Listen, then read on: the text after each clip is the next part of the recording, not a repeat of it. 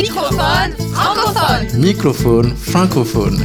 Vous écoutez Microphone francophone, une émission diffusée dans 12 pays de la francophonie.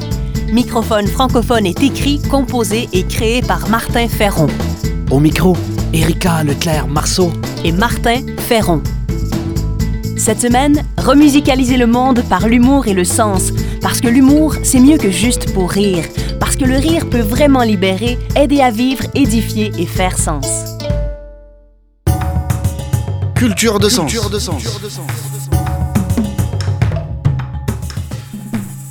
Erika Leclerc-Marceau a présenté son spectacle Être parent, mieux vaut en rire plus de 120 fois en France. L'œuvre réunit humour, conférences gesticulées et théâtre forum. Elle vise à dédramatiser, à donner de l'empathie et à trouver des solutions autour de la parentalité. En voici un extrait.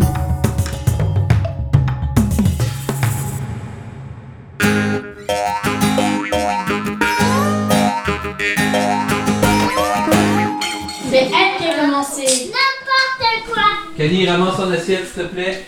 J'aimerais juste vous rassurer sur quelque chose avant de démarrer. Je n'ai aucune prétention d'avoir la famille parfaite à la maison. Vous la connaissiez, la famille parfaite?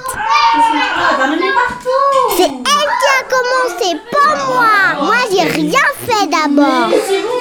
Mais moi, j'ai en tête celle qu'on essaie de nous vendre dans la publicité. Je pense aussi à celle qui est photographiée sur le dessus des boîtes de jeux de société.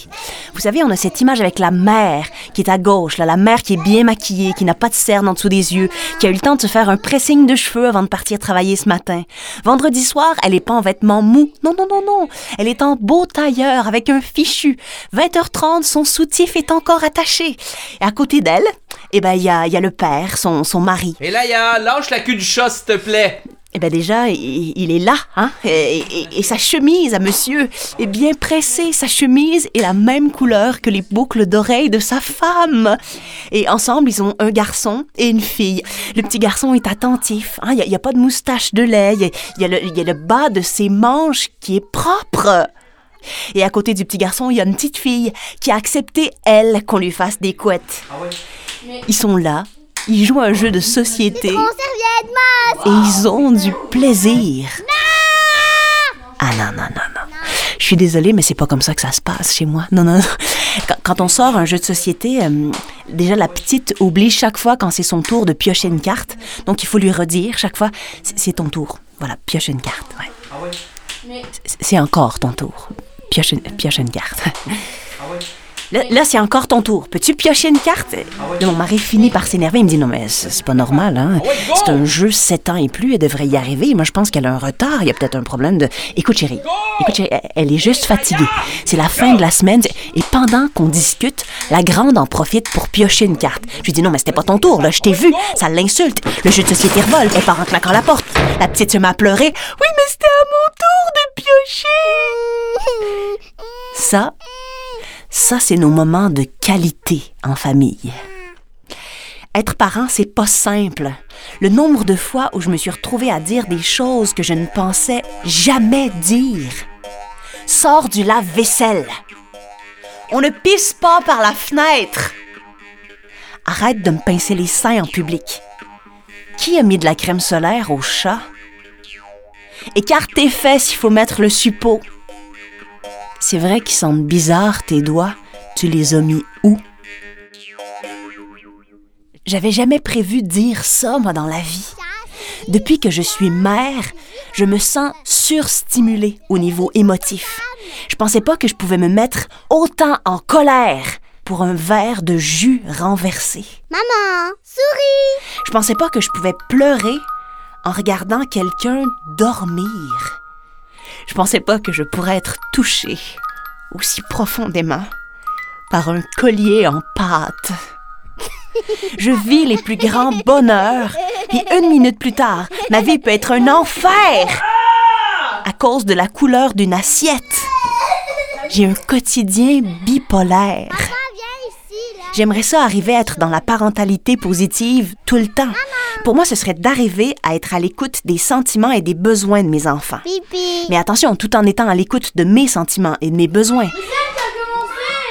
Et idéalement, en- en prenant aussi en compte les sentiments et les besoins de mon mari. Et là, ya, Sauf que là, ça, ça fait vraiment beaucoup de choses à écouter en même temps. Viens jouer avec moi.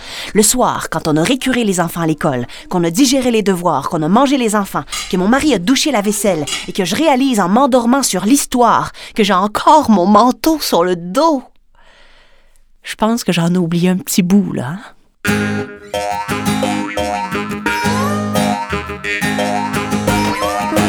Microphone francophone. Peu de gens en parlent. À notre époque, souvent l'humour sert à combler les vides existentiels, à divertir et à soutenir quelques égocentrismes artistiques ou sociaux. L'humour peut pourtant être un redoutable outil de transformation positive du monde et de sens. L'humour peut faire réfléchir, proposer des alternatives, remusicaliser le monde, se faire solidaire, compatissant, redonner espoir. Guillaume Vermette est un clown humanitaire et thérapeutique plus près de cette voie que du star system.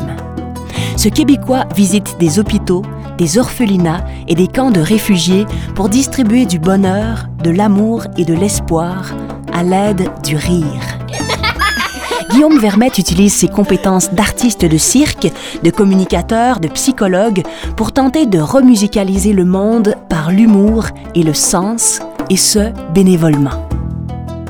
Il a collaboré avec de nombreux organismes partout dans le monde, notamment comme directeur artistique de Clowns sans frontières Canada et comme membre de l'équipe du célèbre docteur Patch Adams. Celui qui vit surtout de dons explique que ses payes, ce sont surtout les sourires des enfants, les moments magiques avec de jeunes handicapés ou avec des parents qui pleurent après avoir vu leurs enfants rire pour la première fois depuis longtemps. Sa vocation lui est venue alors qu'il travaillait dans le Grand Nord québécois, auprès des populations inuites marginalisées. Face à la désespérance qui y sévit et comme aucune de ses tentatives de relation d'aide ne fonctionnait, il a eu l'idée de s'improviser clown. Il constate alors que le clown avait un impact positif sur ces personnes fragilisées, qu'il faisait non seulement rire, mais redonnait aussi espoir et estime de soi notamment. Depuis, c'est plus de 20 missions humanitaires partout sur la planète qu'il a menées, surtout dans des camps de réfugiés et dans des orphelinats. Spectacles, animations, formations, conférences, forums sont les principales formes artistiques utilisées par ce clown humanitaire et thérapeute. Mais Guillaume Vermette, quel est votre but et qu'est-ce que ça donne concrètement? La véritable valeur de notre travail ici, c'est que pour une fois, quelqu'un prend le temps. Quelqu'un prend le temps d'être là pour eux, de jouer avec eux, de les écouter, de les aimer. Les enfants se raccrochent à ces souvenirs-là. Ça leur rappelle que c'est possible, ça leur rappelle qu'il y a de l'espoir. Loin des rires creux, les rires procurés par l'action et la fraternité de Guillaume Vermette, comme celle de Clowns sans frontières, réenchantent vraiment le monde.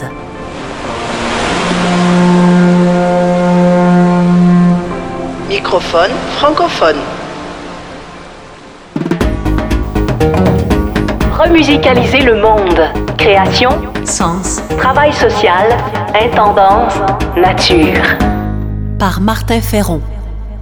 Pas toujours facile de remusicaliser le monde comme musicien et comme compositeur à notre époque où sévissent la concurrence des écrans, le besoin constant d'images et l'appauvrissement de l'attention et de la culture. Difficile le métier de musicien et de compositeur à l'heure où les orchestres doivent adopter les codes de rockstar et de la publicité pour survivre, à l'heure de l'invasion de l'humour. Pas toujours facile non plus d'être chef d'orchestre à l'heure du chacun pour soi. Inspiré de faits vécus, voici Chef d'orchestre, c'est pas toujours drôle, une création radiophonique, musicale et humoristique sans parole de notre chef d'orchestre en résidence, Martin Ferron.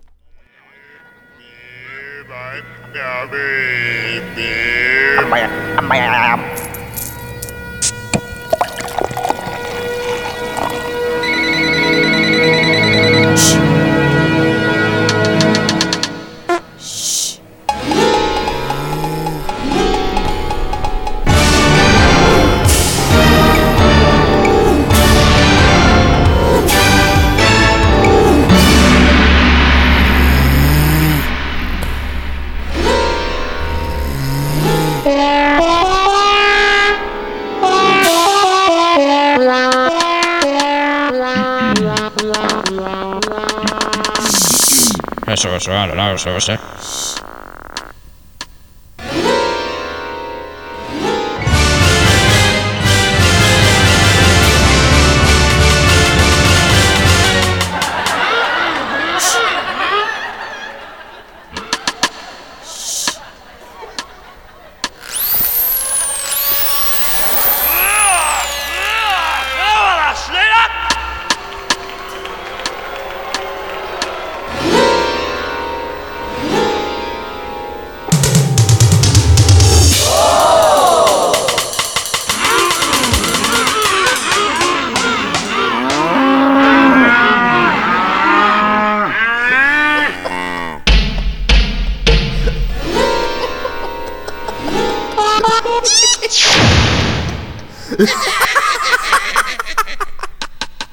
Bravo, Sosa.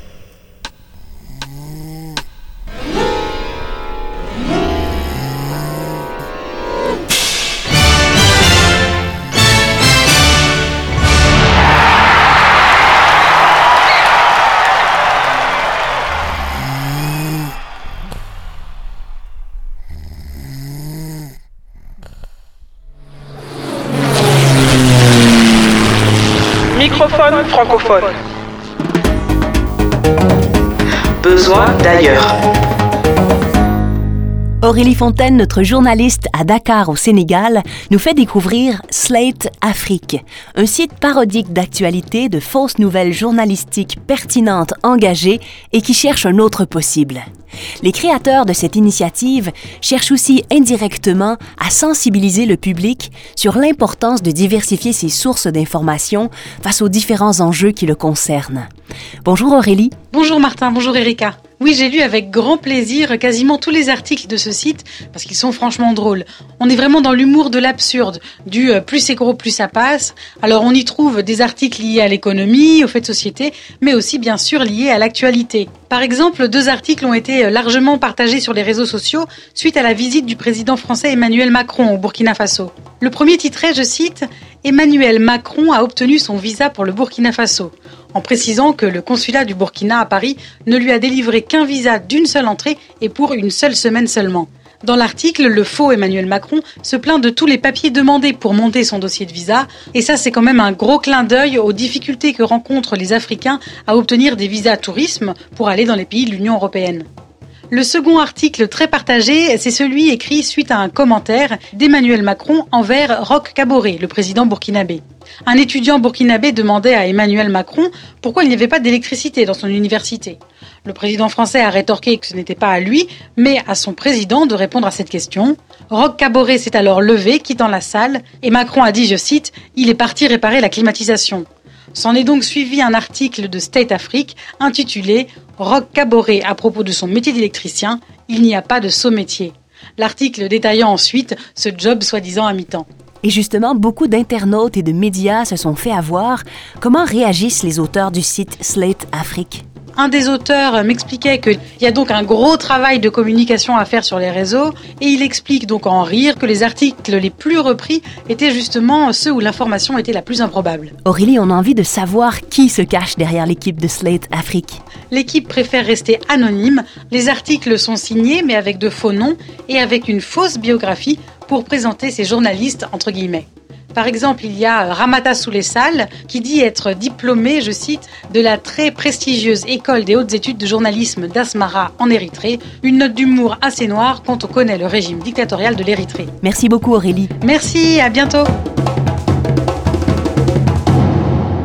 C'était Microphone francophone, une émission écrite, composée et créée par Martin Ferron. Merci aux productions SEM, à la région Auvergne-Rhône-Alpes et à la Fondation Beati pour leur soutien financier.